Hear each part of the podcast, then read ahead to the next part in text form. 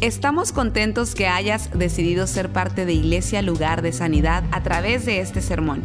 Tal vez estás en tu automóvil, haciendo ejercicio, en el quehacer de tu casa o simplemente disfrutando tu día. Es nuestra oración y nuestro deseo que tú recibas lo que Dios tiene para ti. Si te es posible, te recomendamos que tomes notas de lo que Dios te hable el día de hoy. Que Dios le bendiga. Gracias, Pastor Fernando, por esta oportunidad de compartir en esta tarde la palabra de Dios. Me encanta estar con, la familia, ¿eh? estar con ustedes como familia y estar con los pastores, con Fernando, con Missy allí. Estoy contento de estar con ustedes y, compartir algo que el Señor puso en mi corazón. Y quiero hablarte en esta oportunidad de las señales. ¿eh? Los hijos de Dios damos señales de que somos hijos de Dios. Y creo que, como decía Jesús, que Dios es el Padre de las luces. ¿Se acuerda que la Biblia dice Dios el Padre de las luces? Y la palabra dice que nosotros somos luz. Así que Dios es el Padre de todos nosotros que somos la luz de este mundo. Él es el Padre de ustedes que son las luces. Y Jesús decía, es, es imposible esconder la luz. Una ciudad que está sobre un monte no se puede esconder, todo el mundo la ve.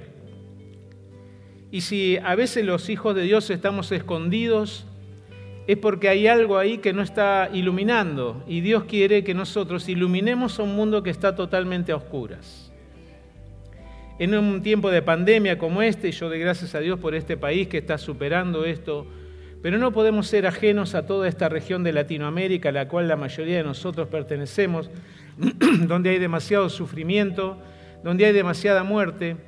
Y hay un versículo que yo puse en la carátula de esta, de esta reunión, creo que está por aquí si lo ponen, es Romanos 8:19, dice que la creación espera con gran impaciencia el momento en que se manifieste que somos hijos de Dios. Lo quiero leer de nuevo porque es muy importante para este mensaje. La creación espera con gran impaciencia el momento en que se manifieste que somos hijos de Dios. Este pasaje, si bien se refiere al último día, al último tiempo, cuando nosotros ya seremos manifestados en gloria y toda la creación va a ser cambiada. Ahora la creación está puesta en maldición, bajo maldición por causa del hombre, pero por un decreto de Dios. Maldita será la tierra por tu causa, le dijo a Adán. Y desde aquel entonces la tierra está sufriendo, toda la creación está sufriendo y gimiendo, dice la palabra de Dios. Y lo podemos ver. Volcanes y terremotos, inundaciones, y toda la creación se está conmoviendo, pero son nada más que lo que dice la Biblia, gemidos. La creación espera con gran impaciencia el momento en que se manifieste que somos hijos de Dios. Y no solamente allí en el futuro, cuando la gloria de Dios nos será manifestada a nosotros y toda la creación será cambiada, sino en este tiempo. ¿Cuándo vamos a brillar los hijos de Dios sino en el momento de mayor oscuridad de la humanidad? Toda la historia se está precipitando como en un embudo. No sé si ustedes conocen, si digo bien aquí la palabra embudo, es ese recipiente que se coloca para llenar otro recipiente más, más pequeño quizás, y si usted pone líquido, el líquido empieza a dar vueltas allí. Cuanto más cerca está del orificio más pequeño, más rápido va el, líquido. Y estamos en un momento bisagra de la historia, donde esa ley del embudo es a que la historia fluya tan, tan rápido. Usted, hoy es domingo, y usted dice, ¿cómo fue que se me pasó toda la semana? La aceleración de los tiempos es una realidad hasta física, y, también corroborada por la historia, por la ciencia. Estamos en un momento crucial donde toda la creación está esperando que usted y yo nos manifestemos de una vez. Gracias, Señor. La creación está esperando que ustedes y yo nos manifestemos gloriosos. La gloria del Señor está sobre cada uno de nosotros. Pero ¿sabe qué? Creo que nosotros, los hijos de Dios, damos señales. Y hay señales que podría nombrar tantas, tantas, pero hoy elegí algunas que son muy importantes. Y quiero eh, señalarte la primera señal de la característica de los hijos de Dios en este tiempo de oscuridad, entre otras tantas, pero el Señor puso en mi corazón esta que voy a mencionar ahora. Primero, una de las características de los hijos de Dios en este tiempo es que reconocen lo verdadero de lo falso.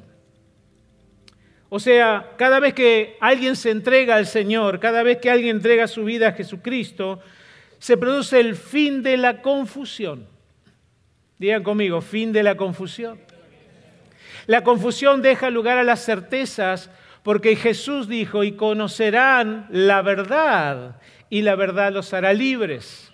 Quiere decir que somos privilegiados en este mundo al tener a alguien que nos está diciendo la verdad de tantos asuntos de la vida cuando tenemos que lidiar con un hijo que por ahí se pone rebelde y empieza con sus amistades y a tomar alcohol o involucrarse con drogas o en promiscuidad, en la sexualidad y todo lo demás, uno entra en confusión y no sabe qué hacer. Sin embargo, cuando Jesucristo nos revela su verdad, ya no hay confusión.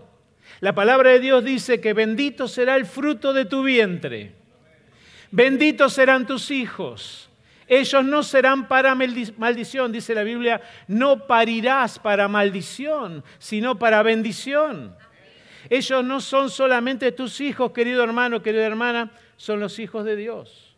Orábamos por una de nuestras hijas que estaba con una enfermedad severa y llorábamos delante del Señor y decíamos, Señor, mi hija, mi hija. Y el Señor interrumpió a mi esposa mientras estaba orando y le dijo, uh, uh, es mi hija.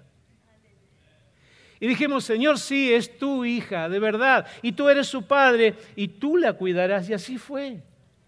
Hermano, la confusión que había en nuestra mente fue cambiada por una certeza. Los hijos de Dios reconocen lo verdadero de lo falso. El versículo de San Juan capítulo 10 dice, mis ovejas, dijo Jesús, oyen mi voz y me siguen, pero al extraño no seguirán porque no reconocen su voz.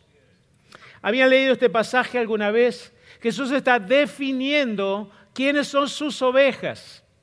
Sus ovejas oyen su voz y le siguen, pero al extraño, que según los teólogos esta palabra extraño está muy emparentada con Satanás y sus demonios.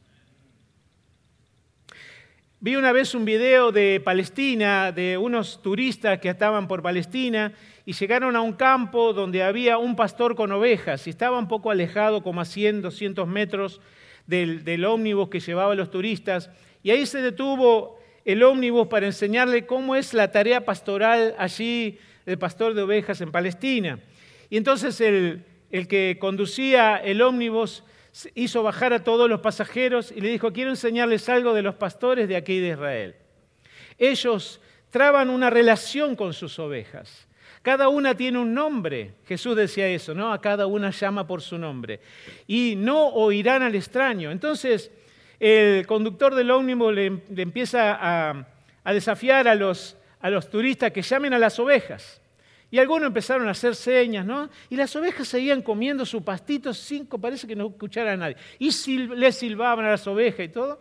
Y entonces el conductor del ómnibus llama al pastor. Y el pastor se acerca hasta donde estaban ellos y le dice, ¿por qué no contestan? Porque solo reconocen mi voz, dice el pastor. Y el pastor se dio vuelta y las silbó.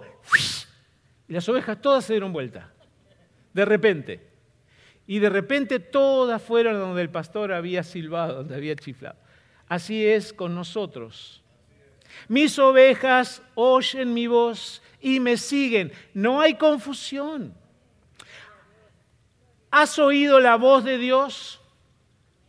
Muchas veces estamos ahí, habrá sido Dios, habrá sido mi pensamiento, no será el enemigo. No pasa eso con las ovejas de Dios.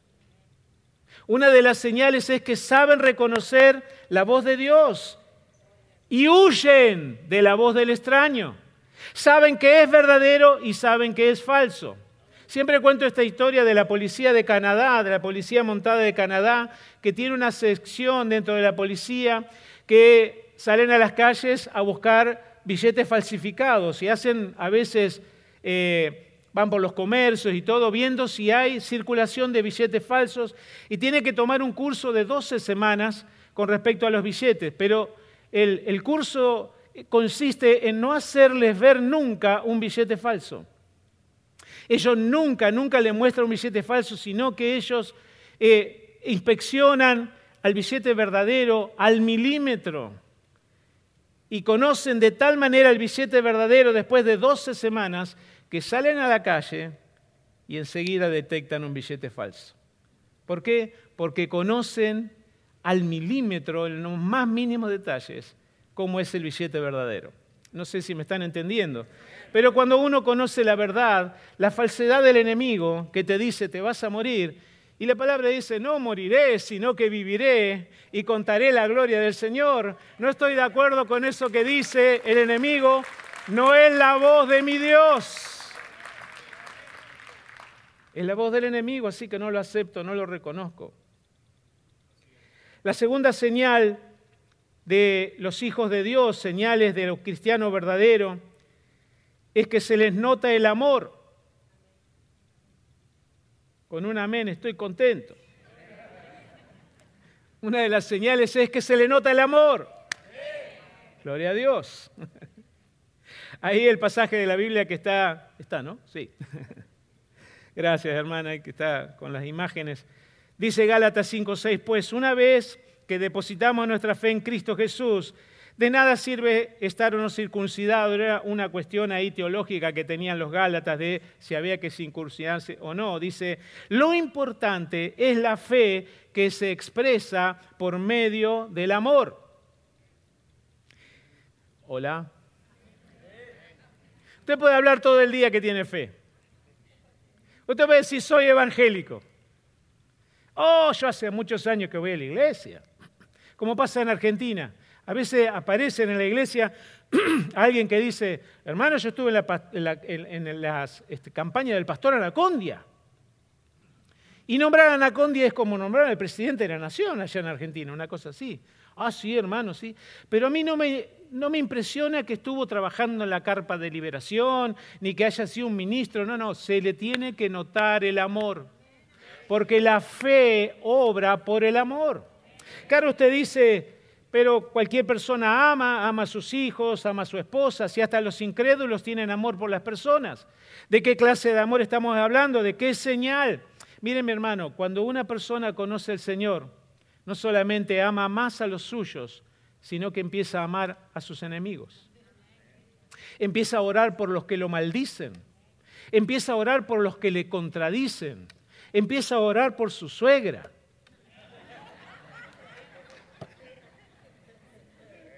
Perdón, perdón. El amor se expresa en actos de bondad y de perdón hacia los enemigos. Si usted todavía no ha perdonado a alguien que le ha hecho mal, usted no ha conocido el verdadero amor. Porque la fe se expresa, o sea, la fe tiene un vehículo para que todo el mundo conozca que yo tengo fe. Y es que amo a las personas. Cuando recién me convertí, yo era ateo y estaba militando en Argentina en un partido político que estaba dedicado a la guerrilla. Yo ya iba a ir a la guerrilla, a empuñar armas para salvar. Yo creía que iba a salvar a mi país matando gente. Imagínense que en esos días que iba a tomar esa decisión, alguien me predica el Evangelio y yo acepto a Cristo en mi corazón. Mi corazón fue cambiado de tal manera que en las siguientes dos semanas empecé a hablarle a todos mis compañeros guerrilleros y le dije, encontré a Jesús. Me querían matar, todos ateos y comunistas. Imagínense. Me querían tirar por la ventana. Sin embargo, mi anhelo en mi corazón es que ellos se salvaran también. Nunca había sentido eso, pero la fe que había adquirido se estaba expresando en amor por los perdidos. Todos ellos un día fueron a la iglesia y se armó un debate, imagínense, todos los ateos contra todos los que creíamos. Casi nos agarramos las trompadas. Pero ¿sabe qué? Ellos tuvieron la oportunidad de escuchar el Evangelio. Muchos de ellos fueron muertos después.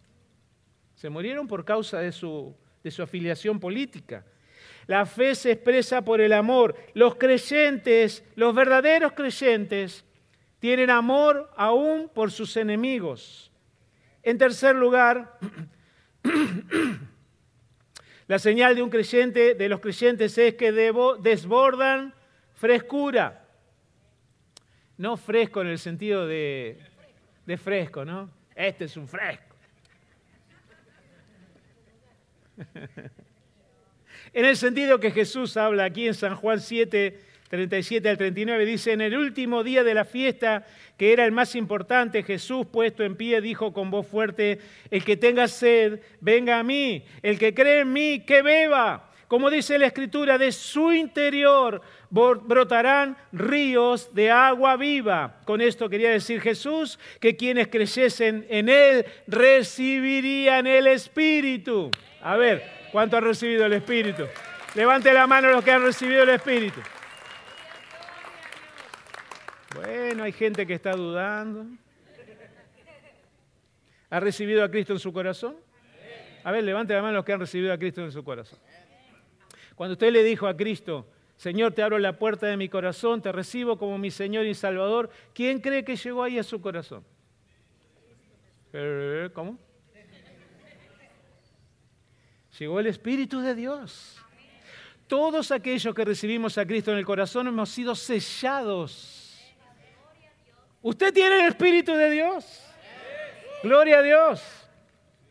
Por lo tanto, uno un creyente desborda lo que tiene adentro.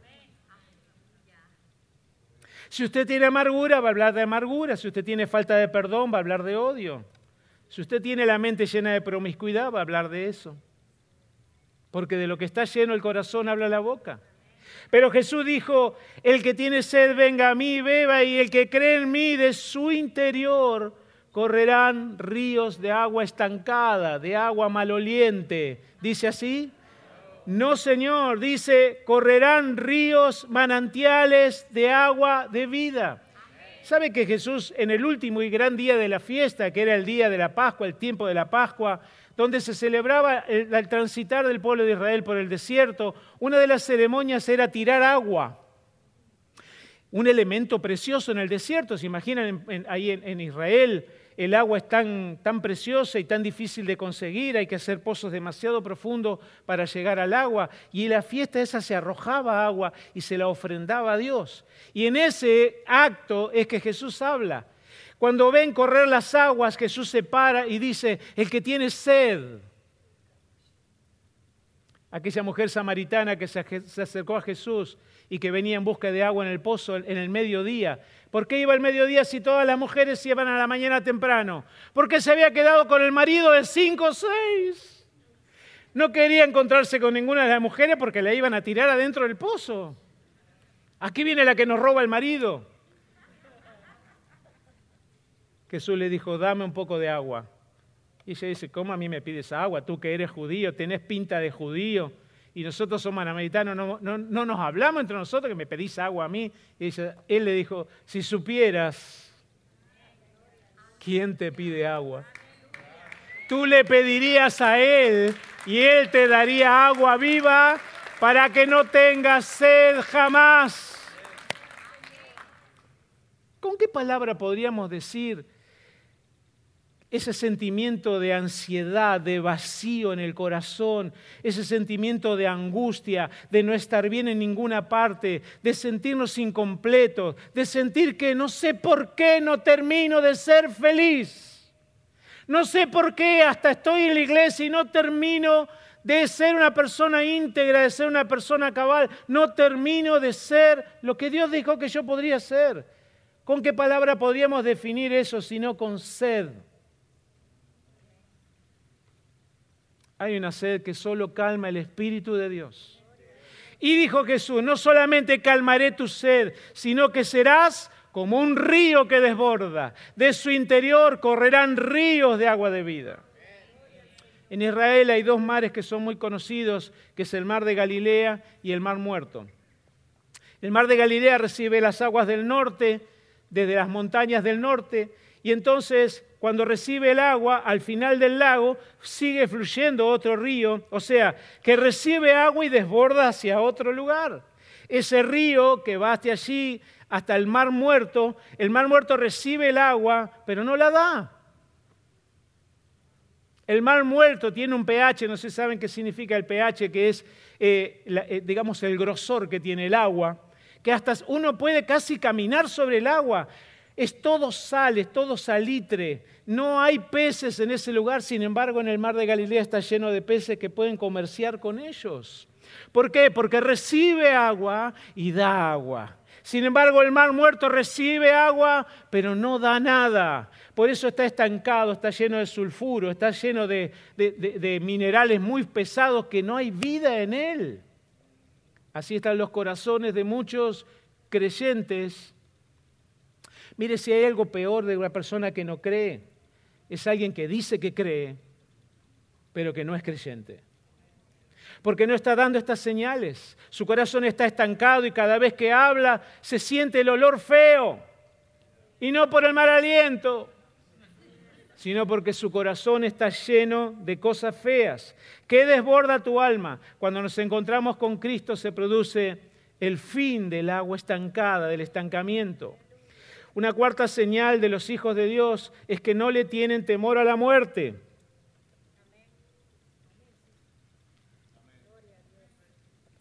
Me voy a tomar estos tres minutos para hablar de este tema tan importante. La pandemia de coronavirus es un león que ha rugido muy fuerte en todo el mundo. Es una tragedia. Y el espíritu de muerte que ha salido por todo el mundo. Mire, el león es un animal que tiene una herramienta para lograr cazar a su presa y es paralizarlo. ¿Cómo paraliza el león a su presa? Con el rugido. Él está escondido, agazapado y de repente, ¡wow!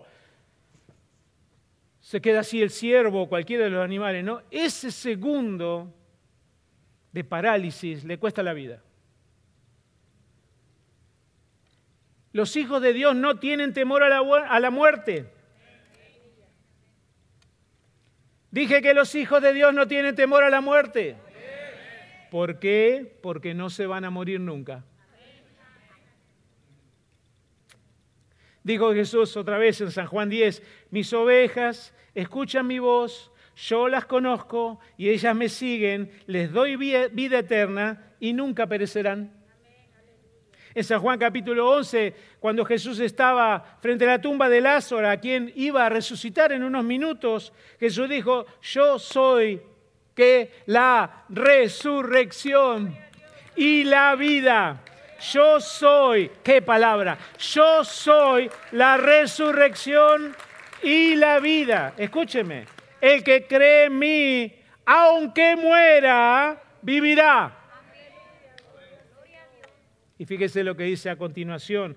Y ninguno que esté vivo y crea en mí morirá jamás. ¿Crees esto? Le dice la hermana. Escuche, la hermana de Lázaro estaba llorando frente a la tumba de alguien que hacía cuatro días que estaba muerto. Y Jesús le, le dijo a los discípulos, vamos a resucitarlo, vamos a despertarlo. Claro que, escuchame, cuatro días la hermana le dijo, Jesús, vos sos Jesús, sí, te vimos hacer milagros, pero este ya echa mal olor. ¿Qué le quiso decir una de las hermanas de Jesús? No hay posibilidad, no hay manera, aquí no hay manera. Jesús dijo, querida, ¿no te he dicho que si creyeres verás la gloria de Dios? Hermano, hermana, si creyeres verás la gloria de Dios. Cuando Jesús hablaba de que el que esté muerto vivirá, aunque esté muerto. Estaba hablando de Lázaro. Lázaro había creído en Jesús. Dice, el que cree en mí, aunque muera, vivirá. Lázaro había creído en Jesús. Y como había creído en Jesús, se manifestó la vida en Lázaro. Ninguno que esté vivo y crea en mí morirá jamás. Y usted dice, sí, pastor, todos nos vamos a morir. Sí, su cuerpo sí, mi hermano. ¿Cuántos creen y saben que nosotros no somos este cuerpo hermoso que tenemos. Dile al que está al lado, no soy solo una cara bonita, decirle. Decirle, yo no soy solo una cara bonita.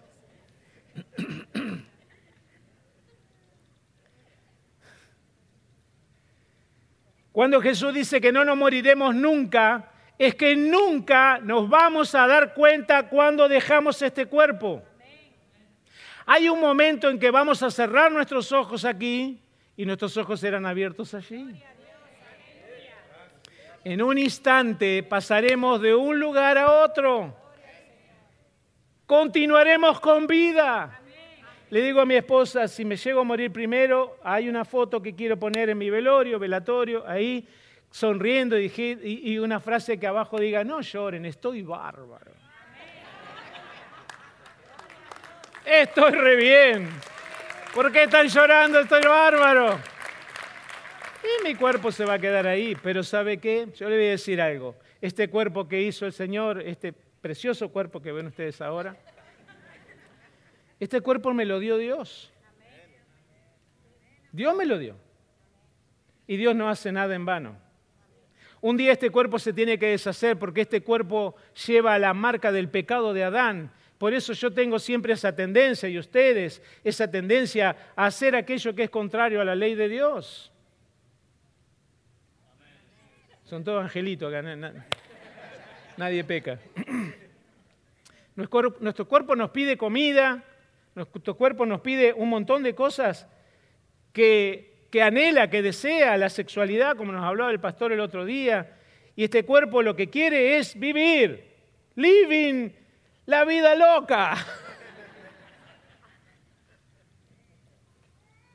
Por cuatro días locos que vamos a vivir, por cuatro días locos te tenés que divertir, decía la canción. Pero eso es lo que quiere el cuerpo, la mente, nuestras ilusiones, ir detrás de todo lo sensual, de todo lo deseable. Ese es nuestro cuerpo. Pero ese cuerpo tiene que desaparecer. ¿Sabe qué dice la Biblia? Que un día hasta este cuerpo que ahora tiene tendencia al pecado, Dios lo va a resucitar en un cuerpo nuevo y glorificado. Eso fue lo que le pasó a Jesús. Déle un aplauso al Señor, gloria a Dios. Dice la Biblia que Jesús fue la primicia de la resurrección. Cuando Él resucitó, Él no resucitó como tantos otros que resucitaron en la Biblia. Ustedes recuerdan que hay muchas resurrecciones en la Biblia. Muchos salieron de las tumbas. Dice una vez que había un valle de huesos secos. En la Biblia dice había todos huesos, resucitaron todos y se formó un ejército impresionante en Israel. Jesús había resucitado, pero es el primero en resurrección. Eso es otra cosa. Resucitar es una cosa. Jesús hasta resucitó muerto en su ministerio, pero Él resucitó en un cuerpo glorificado. Por eso le dice a María que va a la tumba, ¿no es cierto? Y lo quiere abrazar y dice, no me abraces. No puedo tener contacto con gente de este mundo todavía. Todavía no he subido al Padre. Porque su cuerpo estaba glorificado. Ese es el cuerpo que ustedes y yo vamos a recibir un día. Esto se tiene que deshacer y hacerse de nuevo, porque esa es la gloria de los hijos de Dios, recibir todo lo que Dios nos ha prometido. Por lo tanto, ninguno de nosotros debería tener temor a la muerte, ya que el temor a la muerte es una esclavitud. Dice la Biblia, aquellos, Dios liberó a aquellos que por el temor a la muerte vivían esclavizados. ¿Por qué tenemos tanto miedo a la muerte? Bueno, hay muchas cosas que vienen a mi cabeza cuando digo temor a la muerte, pero el temor a la muerte tiene que ver con temor a sufrir, temor a terminar postrado en una cama por años, temor a una enfermedad terminal, temor a que los que queden, hijos o esposa o esposo, queden allí sufriendo, temor a perder el negocio por el cual estoy dando tanto tiempo y tanto dinero, y quién quedará con esto, todos esos temores aparecen. Temor, por último, al juicio de Dios. Temor al sin saber, dice un escritor así de Argentina, que la última experiencia humana es la muerte. La última experiencia por lo que usted va a pasar en este mundo es por la muerte. Ustedes yo, todos vamos a experimentar ese momento, pero para los hijos de Dios eso ya fue solucionado en la cruz. Porque Cristo cuando murió en la cruz venció al pecado, venció a la muerte, venció a Satanás. Hoy en día, hermano, ninguno de nosotros debemos tener temor a la muerte, ya que la muerte fue solucionada allí en la cruz. Diga gloria a Dios. Dice San Juan y al vivir en Dios nuestro amor crece hasta hacerse perfecto. Por lo tanto no tendremos temor en el día de juicio, sino que podremos estar ante Dios con confianza, porque vivimos como vivió Jesús en este mundo. Esa clase de amor, en esa clase de amor no hay temor, porque el amor perfecto expulsa todo temor. Si tenemos miedo, es por temor al castigo y esto muestra que no hemos experimentado plenamente el perfecto amor de Dios. Mire hermano, no juzgo a quienes tienen temor a la muerte. He pasado por eso. Pero siempre digo que el temor a cualquier cosa, en este caso a la muerte, es, una señal de que uno no ha sido perfeccionado en el amor. ¿Qué quiere decir con eso? No entiende todavía el tremendo amor de Dios sobre nosotros. Mi nieto un día estaba en la escalera en la casa, en unos escalones así, y su hermano mayor, él era chiquito y él subía al tercer escalón y se tiraba y el hermano lo agarraba en brazos, ¿no? Y se subía de nuevo, le había gustado el juego, y se, y se, subía y el hermano lo agarraba. Y se subía y el hermano lo agarraba. Y se subió otra vez y la mamá le dice, ¿no tenés miedo que él no te agarre? No, mamá, si él me agarró tres veces, ¿cómo no me va a agarrar otra vez? ¿Por qué no me va a agarrar otra vez? Y quedaron todos en silencio, así, ¿no? Y dice él, dije palabra de Dios, ¿no? Chiquito tenía cinco o seis añitos. Dije una palabra de Dios, ¿no? Hermanos, si Dios te sostuvo tantas veces, Dios te sostendrá, dice, nos guiará aún más allá de la muerte. Te guiará cuando peines canas. Eso no le sucede a las mujeres, gracias a Dios. Veo todo tipo de colores acá, pero canas no veo, hermano. Así que ustedes no lo van a necesitar, pero los varones, mira cómo estamos. Sí, los varones, vamos a necesitar que Dios nos guíe más allá de las canas. Dios, ¿A cuántos Dios los sostuvo? A ver, ¿Dios te sostuvo alguna vez? ¿Dios te ayudó alguna vez? Él lo volverá a hacer, volverá a hacerlo. No tengas miedo, perfeccionate en el amor. Dice, Padre, perdón, yo tengo temor, eso significa que no entiendo todavía tu amor. Y la más grande muestra del amor de Dios fue Jesús en la cruz. Mire, Dios podría haber dado a todos sus ángeles por nosotros. Podría haber dado todo el cielo y todo el oro, porque todo el oro y la plata le pertenecen a Él. Él podría haber dado todo eso por nuestra salvación, pero dijo, no es suficiente. Voy a dar lo que más me cueste y dio por tu rescate y por mi rescate a su propio Hijo. San Pablo dice, ¿y si Dios no nos negó ni a su propio Hijo, cómo no nos dará juntamente con Él todas las cosas? Jesús le dijo ahí al principio a sus discípulos, ¿quién de ustedes que tiene un niño y el niño le pide un pan, le va a dar una piedra? O si le pide un huevo frito, le va a dar una serpiente. Mas si vosotros, siendo malos, sabéis dar buenas cosas a, vuestros hijos, ¿cuánto más vuestro Padre Celestial dará buenas cosas a los que le piden? Gloria a Dios. Si usted tiene miedo a la muerte, está en problema porque no ha entendido el amor de Dios. Pero las señales de los hijos de Dios es que no tienen temor a la muerte. Es más, no le tienen miedo a nada porque Dios está con ellos. Por último, una de las señales, entre tantas, es que los hijos de Dios viven vidas sobrenaturales. Siempre, siempre cuentan experiencias y testimonios de la intervención de Dios.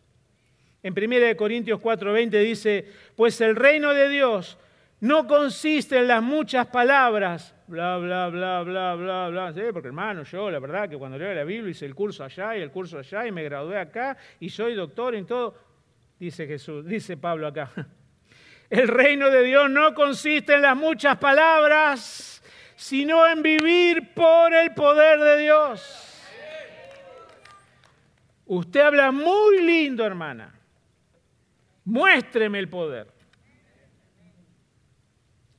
San Pablo tenía un problema con los corintios, le decía, ustedes son de hablar, ¿eh? Imagínense, griegos, en Corintio, en Grecia, la cuna de los filósofos.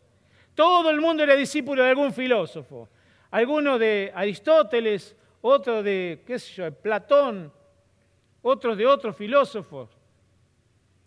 Y ahora estaba Pablo. Y lo seguían como si fuera un filósofo. Dice, ustedes discuten conmigo, pero cuando yo vaya a visitarlos, no voy a ver la charlatanería, la palabrería de todo esto, sino el poder. Vamos a ver si el poder se manifiesta o no en ellos. Esa musiquita significa, anda terminando, por favor.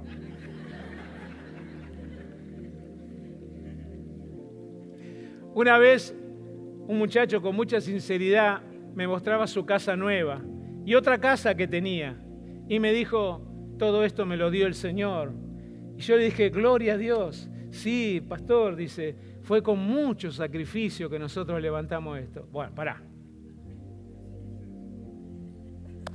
¿Qué fue? ¿Dios? ¿O porque hiciste mucho sacrificio? ¿Cómo fue? Hay gente que te cuenta testimonio que te lo puede contar cualquiera que no viene a la iglesia. Y mandé el currículum, decimos allá, el resumen, dicen acá, ¿no es cierto? Mandé y conseguí el trabajo. Gloria a Dios, el Señor lo hizo. Está bien. Es algo sobrenatural. ¿Se ve la mano de Dios detrás de todo eso? Sí, había mil para entrar para un solo puesto de trabajo. Y me lo dieron a mí, pastor. Ah, ah, ah, ¿Puedes contar testimonios sobrenaturales? Estoy hablando de cosas que solo Dios podría hacer. Los hijos de Dios tienen testimonios sobrenaturales todos los días.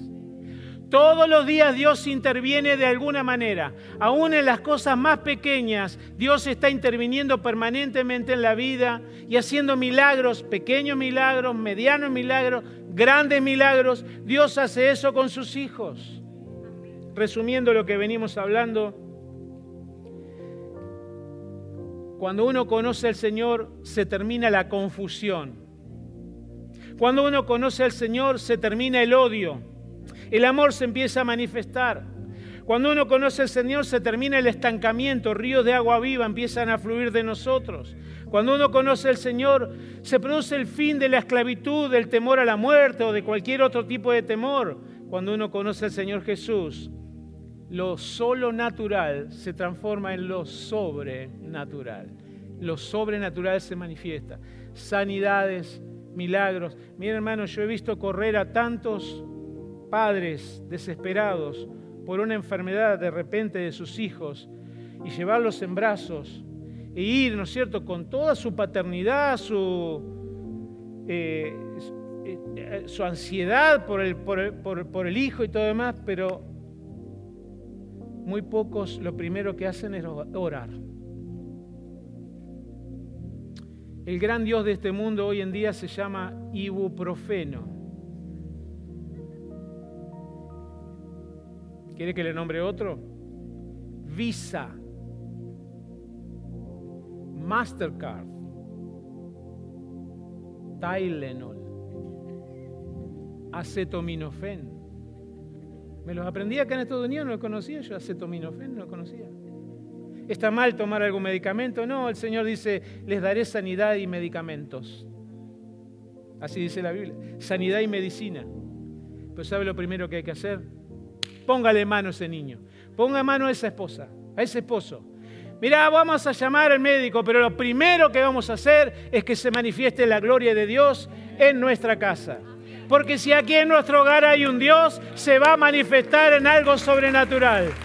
Porque si aquí hay un Dios, este diablo inmundo no va a tocar ni a mi hijo, ni a mi hija, ni a mi esposo, ni a mi esposa.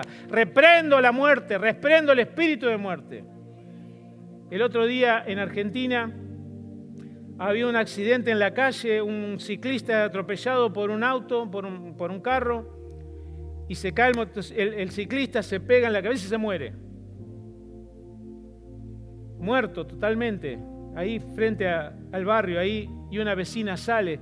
Y la, esposa del muchacho que falleció, que se murió, estaba llorando a tal punto, imagínense, es muerto, no tenía pulso, no tenía respiración, estaban esperando la emergencia para que viniera, pero él estaba totalmente muerto, había perdido ya su color de vida y la esposa llorando ahí que se había muerto y que no te vayas, que te fuiste, que un llanto tremendo. Y una hermana de una iglesia que estaba mirando allí se cruzó, se conmovió, hizo esta oración. Espíritu humano, vuelve ahora el cuerpo de este muchacho. Y el muchacho hizo... ¿Cuánto dicen gloria a Dios? Escuche, porque creyó que el que vivía en él, escuche, más poder hay en el que está en nosotros que el que está en el mundo. Los hijos de Dios se animan, se atreven, se atreven a hacer la oración que quizás nunca hicieron, se atreven a hacer lo que jamás pensaron que podían hacer y Dios los respalda.